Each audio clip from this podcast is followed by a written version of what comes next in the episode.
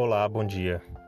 Uma das escrituras mais lindas que eu acho das escrituras é Apocalipse, capítulo 7, dos versículos 13 a 17. Essa escritura tem uma palavra tão maravilhosa que fala a respeito das pessoas que se esforçam para serem fiéis, para trabalharem na obra do Senhor, para servirem no templo. E essa escritura diz o seguinte: E um dos anciãos respondeu-me, dizendo: Estes que estão vestidos de vestes brancas, quem são e de onde vieram? E eu disse-lhe: Senhor, tu sabes. E ele me disse: Estes são os que vieram da grande tribulação e lavaram as suas vestes e as branquearam no sangue do Cordeiro. Por isso estão diante do trono de Deus e o servem de dia e de noite no seu templo. E aquele que está assentado sobre o trono estenderá o seu tabernáculo sobre eles.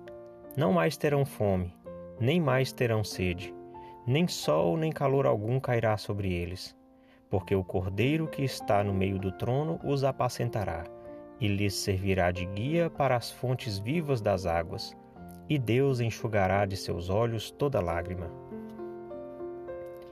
Então, realmente uma escritura linda que, mo que mostra para nós todo o amor que Deus tem por seus filhos que se esforçam, que, que recompensa aqueles que passam por dificuldades, por tribulações, mas que se mantêm fiéis. Porque muitas vezes a gente pode desistir diante das coisas difíceis que acontecem na vida. Jogar tudo para o alto e falar: bom, eu estou tentando fazer as coisas certas e mesmo assim ainda estou passando por tanta dificuldade, estou sofrendo com tribulações. Mas para os que se mantêm fiéis, se que reúnem todos aqueles é, atributos que a gente tem comentado da fé, da esperança, da paciência, da humildade, da busca do conhecimento e da sabedoria.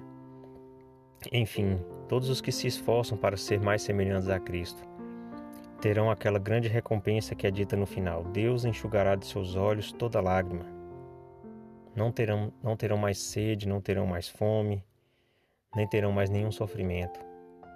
É nessa esperança, nessa promessa que devemos nos apegar, que devemos é, depositar as nossas dores, as nossas é, aflições e não desviar a nossa atenção do plano eterno do Senhor.